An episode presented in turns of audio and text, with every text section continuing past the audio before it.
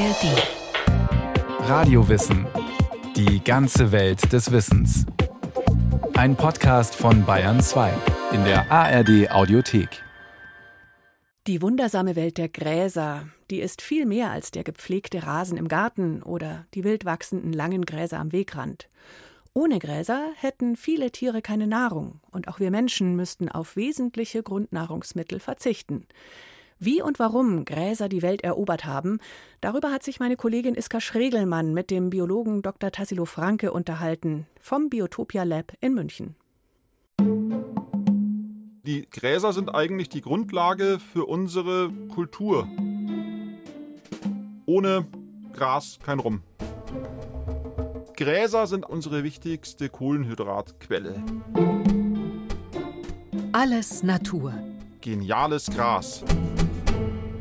Beim Stichwort Gras, da kann man doch kaum anders als erstmal an die Farbe Grün denken, finde ich, oder an einen Rasen, eine schön grüne Wiese. Aber die Utensilien, die Tassilo Franke hier im Bayern 2 Studio ausgebreitet hat für uns, die sehen, ehrlich gesagt, auf den ersten Blick überhaupt nicht so aus, als hätten sie irgendetwas mit Gras zu tun. Ja, also ich habe hier einige Dinge mitgebracht, die direkt oder indirekt mit Gras was zu tun haben. Das eine, das habe ich mir heute schon zum Frühstück schmecken lassen, das ist eine Semmel.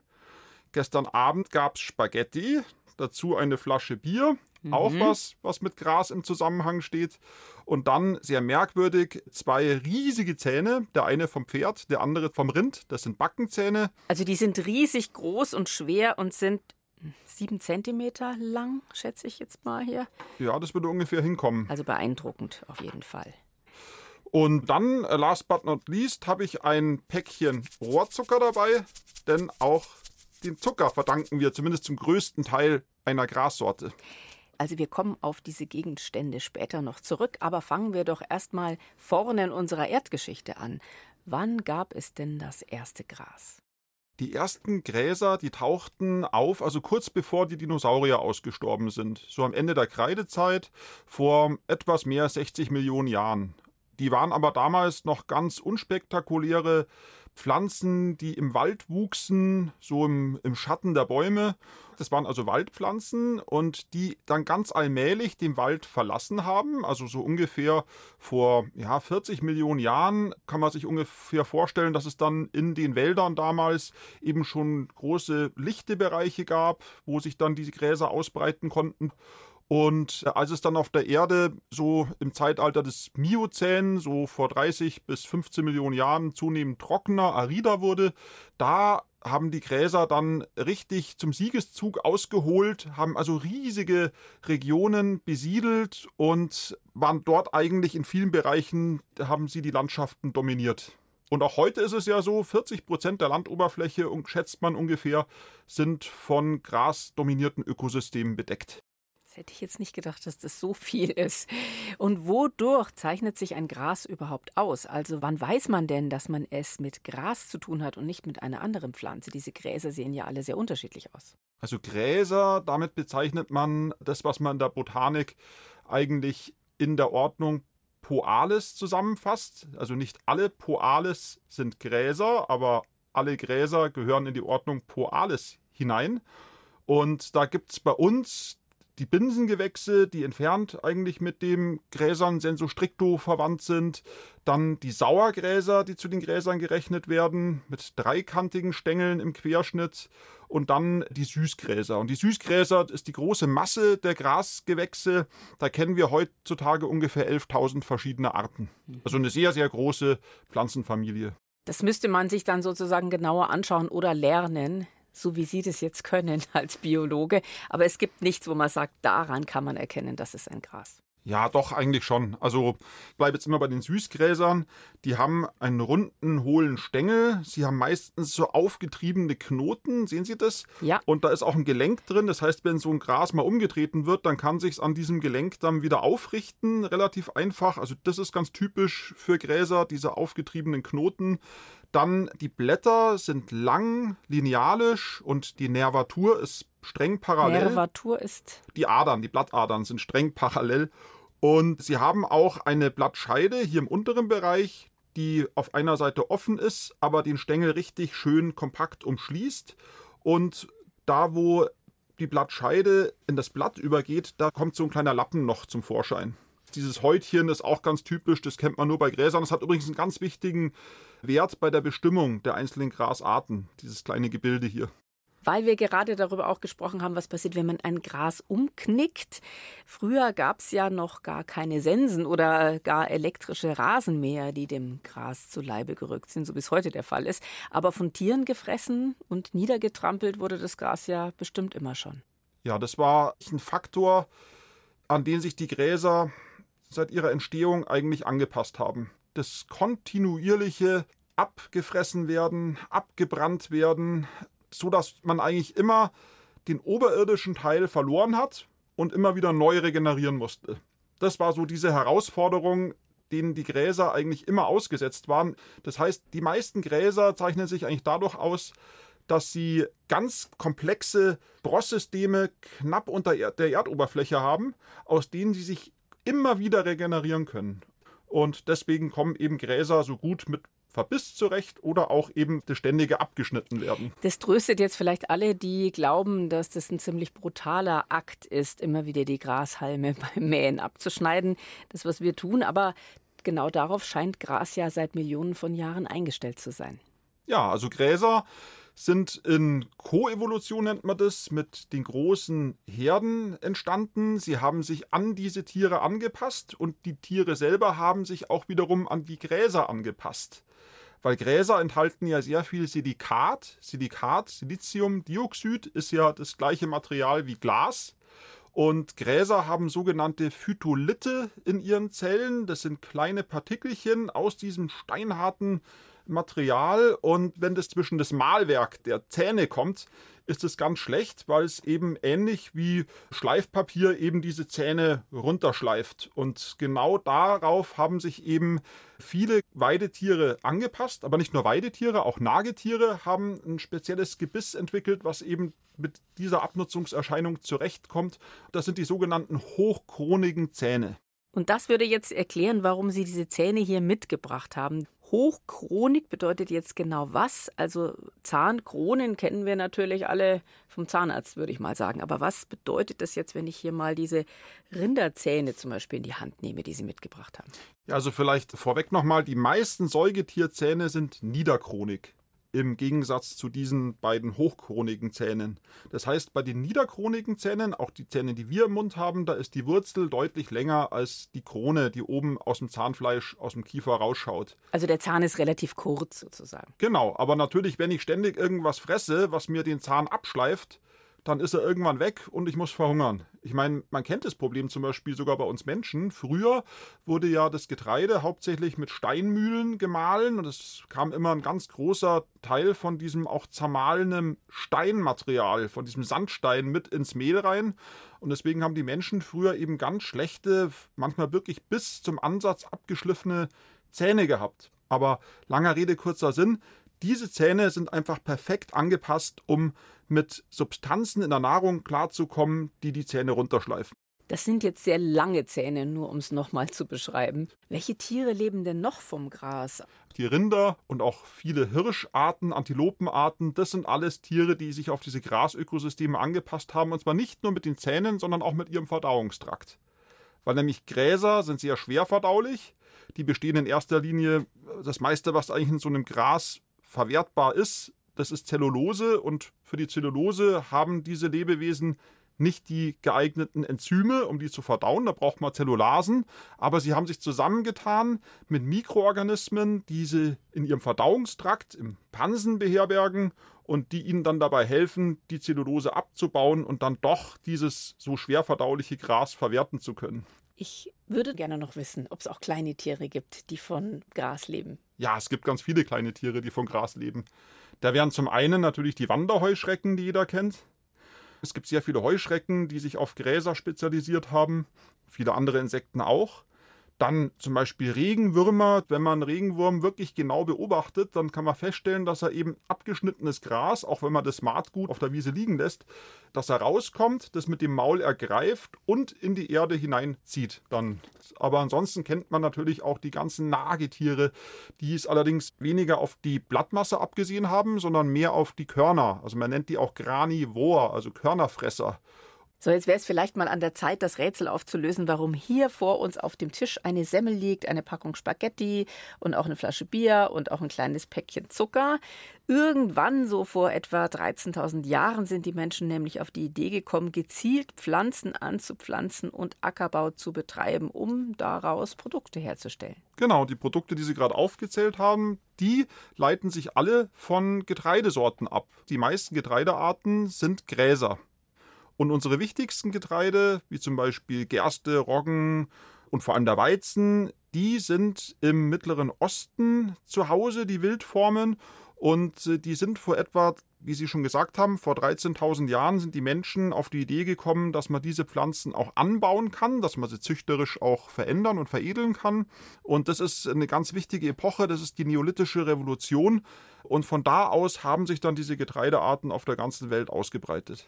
Und wenn es diese Getreidearten nicht gäbe, dann gäbe es ja bei uns unglaublich viele Produkte nicht. Diese Gräser sind ja nicht nur die Grundlage von Brot, Bier, Rum, Nudeln, Popcorn und so weiter, sondern auch die Grundlage von all den Tieren, die sich wiederum von diesen Getreideprodukten ernähren. Also wenn ich jetzt an die Hühner denke zum Beispiel, ohne Körner kein Huhn, ohne Huhn kein Ei oder auch ohne Heu keine Kuh. Ja, ganz genau. Und es gibt aber zwei Methoden, wie ich eben Gräser als Mensch nutzen kann. Einerseits kann ich sie direkt anpflanzen, ich kann Getreide anbauen und kann dann die Körner zu Mehl zermahlen und aus dem Mehl dann eben Produkte wie die Semmel oder die, die Nudeln herstellen, von denen ich lebe. Aber ich kann Gräser auch indirekt nutzen und vor allem solche Grassorten, die auf armen Böden wachsen, wo ich zum Beispiel keinen Ackerbau betreiben kann. Und diese Grassorten wiederum können meine Nutztiere verwerten und ich verwerte dann die Produkte des Nutztieres.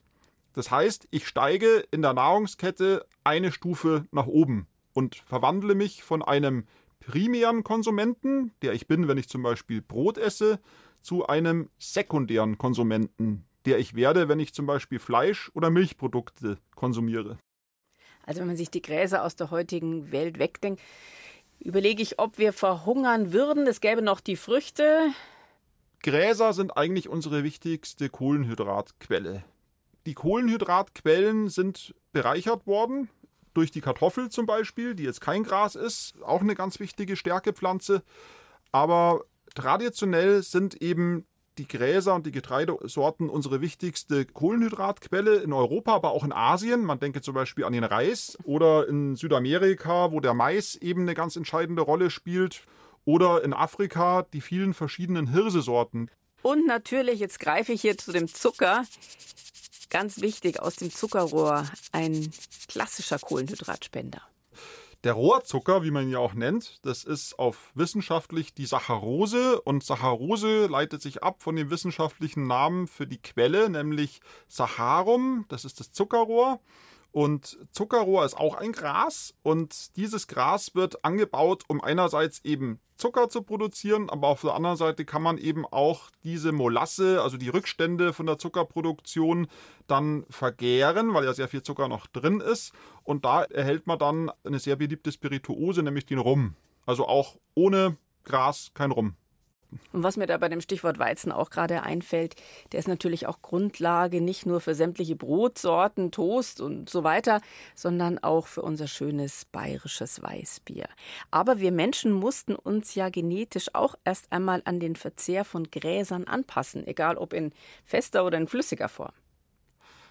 Unsere Vorfahren waren eigentlich schon immer mit Stärke konfrontiert. Das heißt, der Mensch hat im Speichel die nötigen Enzyme, um Stärke abzubauen, um Stärke zu spalten. Das ist das Enzym Amylase, aber in sehr unterschiedlichen Mengen. Und gerade die Kulturen, in denen die Gräser eine besonders herausragende Bedeutung erlangt haben, wie auch bei uns hier in Mitteleuropa, da hat sich in der Bevölkerung das Gen, was für diese Amylase, für dieses Enzym kodiert, vervielfältigt im Genom. Und deswegen können solche Kulturen, die eben seit Jahrtausenden auf diese Gräserkost angewiesen sind, als primäre Kohlenhydratequelle, können das auch sehr viel besser verdauen als zum Beispiel Kulturen, die in Regionen leben, wo Gräser keine so dominante Rolle bei der Ernährung spielten. Aber jetzt mal ganz abgesehen von solchen Nahrungsmittelunverträglichkeiten, Gräser machen manchen Menschen ja auf ganz andere Weise, vor allem im Frühsommer oder besonders jetzt im Juni das Leben schwer, denn sie sind Hauptauslöser von Heuschnupfen. Gräser sind windbestäubt, das heißt, sie vertrauen ihre Pollen, ihren Blütenstaub dem Wind an und in der Hoffnung, dass er natürlich dann eine Narbe eines Individuums der gleichen Art erreicht, aber auf dem Weg dorthin landen halt doch viele Pollenkörner auf unseren Schleimhäuten. Und dann kommt es zu dieser Überreaktion des Immunsystems, was sich dann eben in dem klassischen Symptom des Heuschnupfens artikuliert. Also auf jeden Fall Windbestäubung statt Bestäubung durch Insekten. Aber dieses Bestäuben, das passiert ja nur dann, wenn die Gräser länger werden und blühen können, so wie jetzt die vor uns auf dem Tisch liegenden. Also bei der Blumenwiese zum Beispiel. Beim klassischen Rasen im Garten oder Vorgarten, da wird das Gras ja vorher schon abgesäbelt. Also da kann ja gar nichts mehr sich in der Luft verbreiten. Ja, diesem Problem sind die Gräser ja schon seit Anbeginn ausgesetzt. Also entweder durch Abbrennen, durch Abtrocknen, durch abgeweidet werden. Und sie haben Strategien entwickelt, um dem entgegenzuwirken. Das eine ist eine sehr effiziente, man nennt es vegetative Vermehrung, und zwar durch Bestockung. Das heißt, wenn die Gräser abgebissen werden, dann stimuliert es den Wurzelstock oder die Rhizome, also die Sprossachsen, die parallel unter der Erdoberfläche verlaufen, sich immer stärker zu verzweigen. Das heißt, die bilden ein richtig dichtes Netzwerk unter der Erde und können auf die Art und Weise dem entgegenwirken. Und natürlich, was Sie sagen, also Gräser müssen blühen und müssen auch Samen produzieren. Sie müssen ja ihre Gene austauschen. Und das gelingt ihnen auch in Gebieten, wo der Rasenmäher aktiv ist oder wo die großen Rinderherden weiden. Und zwar produzieren immer dort Blütenstände, wo der Rasenmäher nicht hinkommt. Und bei der Steppe und der Savanne ist es einfach so, Rinder und auch andere Weidetiere fressen zum Beispiel nie dort, wo ihre Dunghäufen liegen. Weil die Wahrscheinlichkeit, dass man sich dann mit irgendwelchen Krankheitserregern infiziert, sehr hoch ist. Und natürlich da, wo die Dunghäufen liegen, da wächst, wächst das, das Gras. Gras besonders gut. Und da kann es dann ungehindert blühen und fruchten. Und von da aus kann es dann eben dann wieder seine Samen überall hin verteilen. Okay. Ich denke mal, dass die meisten Menschen, wenn sie ihren Rasen gemäht haben, den ordentlich zusammenrechen, so wie ich das zum Beispiel als Kind auch gelernt habe, und dann tut man das in die Biotonne. Und danach könnte man dann zum Beispiel jede Menge Dünger auf den Rasen tun. Das ist genau der falsche Weg. Heutzutage denkt man in Kreisläufen, Kreislaufindustrie, Kreislaufwirtschaft, aber eben auch Kreislauf in der Rasenpflege. Das heißt, die ganzen Nährstoffe, die ich ja mit dem Maatgut in der Tonne entsorge, die gehören ja eigentlich wieder auf den Rasen drauf. Und deswegen ist es wesentlich besser, wenn man das Maatgut eben auf dem Rasen verteilt. Und man kann ja in jedem Baumarkt und in jedem Gartencenter die verschiedensten Rasendünger kaufen. Und in diesem Rasendünger, da steckt eben ganz viel Stickstoff drin, aber auch ganz viel Phosphat. Und im Gegensatz zum Stickstoff ist Phosphat ein sehr endliches Gut und wir steuern auf eine regelrechte Phosphatkrise zu. Das heißt, wenn uns das Phosphat irgendwann mal ausgeht, dann werden wir Schwierigkeiten haben bei der menschlichen Ernährung. Und deswegen ist es eben umso verwerflicher, dass man eben äh, Millionen Tonnen von Phosphor auf Rasenflächen verteilt, die eigentlich überhaupt keinen Beitrag zur Ernährung zum Beispiel leisten. Wenn ich jetzt zum Beispiel an Industrienationen wie die USA denke, da gehört ein gepflegter grüner Rasen, der möglichst groß ist, ja genauso zur Imagepflege mit dazu wie die wöchentliche Autowäsche. Ja, also diese Lawn Culture in Amerika, Lawn heißt der Rasen, die ist ganz tief verwurzelt in der amerikanischen Seele, auch wenn man sich solche amerikanischen Serien anschaut, wo man dann durch diese Vorstädte fährt. Da gehört es einfach dazu, dass vor jedem Haus ein perfekt gemähter, smaragdgrüner Rasen wächst, wo nichts anderes drin ist, kein Klee, kein Löwenzahn, kein Gänseblümchen, nichts. Das ist einfach nur ein grüner Teppich und die Amerikaner, die verwenden auch unglaublich viel Zeit und Energie, um diesen Rasen einfach in Schuss zu halten, was einfach ein Statussymbol ist. Und ich kann mir vorstellen, dass dabei auch jede Menge Dünger angewendet wird und natürlich auch jede Menge Wasser verbraucht wird.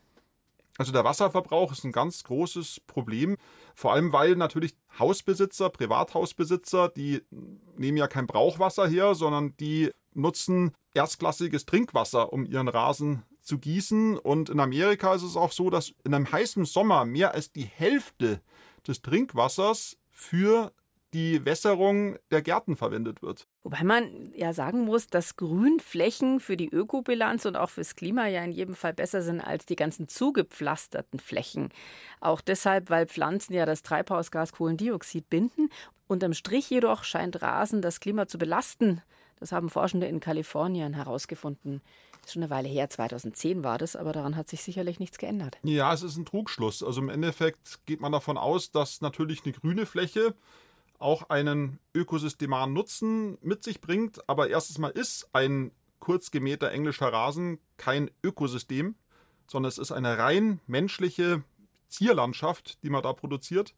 Und auf der anderen Seite, was nämlich unterschätzt wird, ist, dass die ganzen Rasenpflegemaßnahmen extrem viele Treibhausgasemissionen nach sich ziehen. Da ist zum einen mal natürlich der Betrieb des Rasenmähers, dann auch die Düngung, also auch für die Herstellung von Kunstdünger. Da entweicht unheimlich viel Lachgas in die Atmosphäre, sind also gewaltige Mengen und das ist ein sehr effizientes, sehr langlebiges Treibhausgas.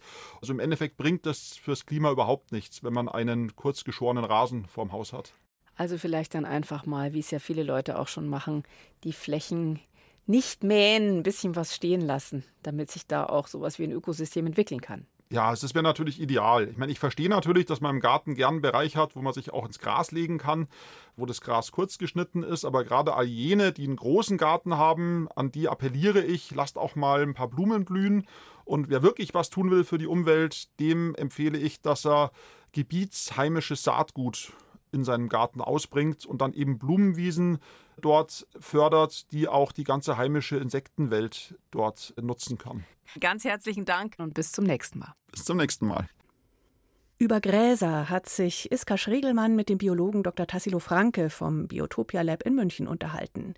Wenn Sie noch mehr über Pflanzen erfahren möchten, Radio Wissen hat auch zum Beispiel eine Folge über die große Artenvielfalt, die auf manchen Wiesen zu finden ist, oder auch über die spannende Frage, ob Pflanzen fühlen und denken können. Zu finden überall dort, wo es Podcasts gibt und natürlich in der ARD Audiothek. Viel Spaß beim Stöbern und Hören.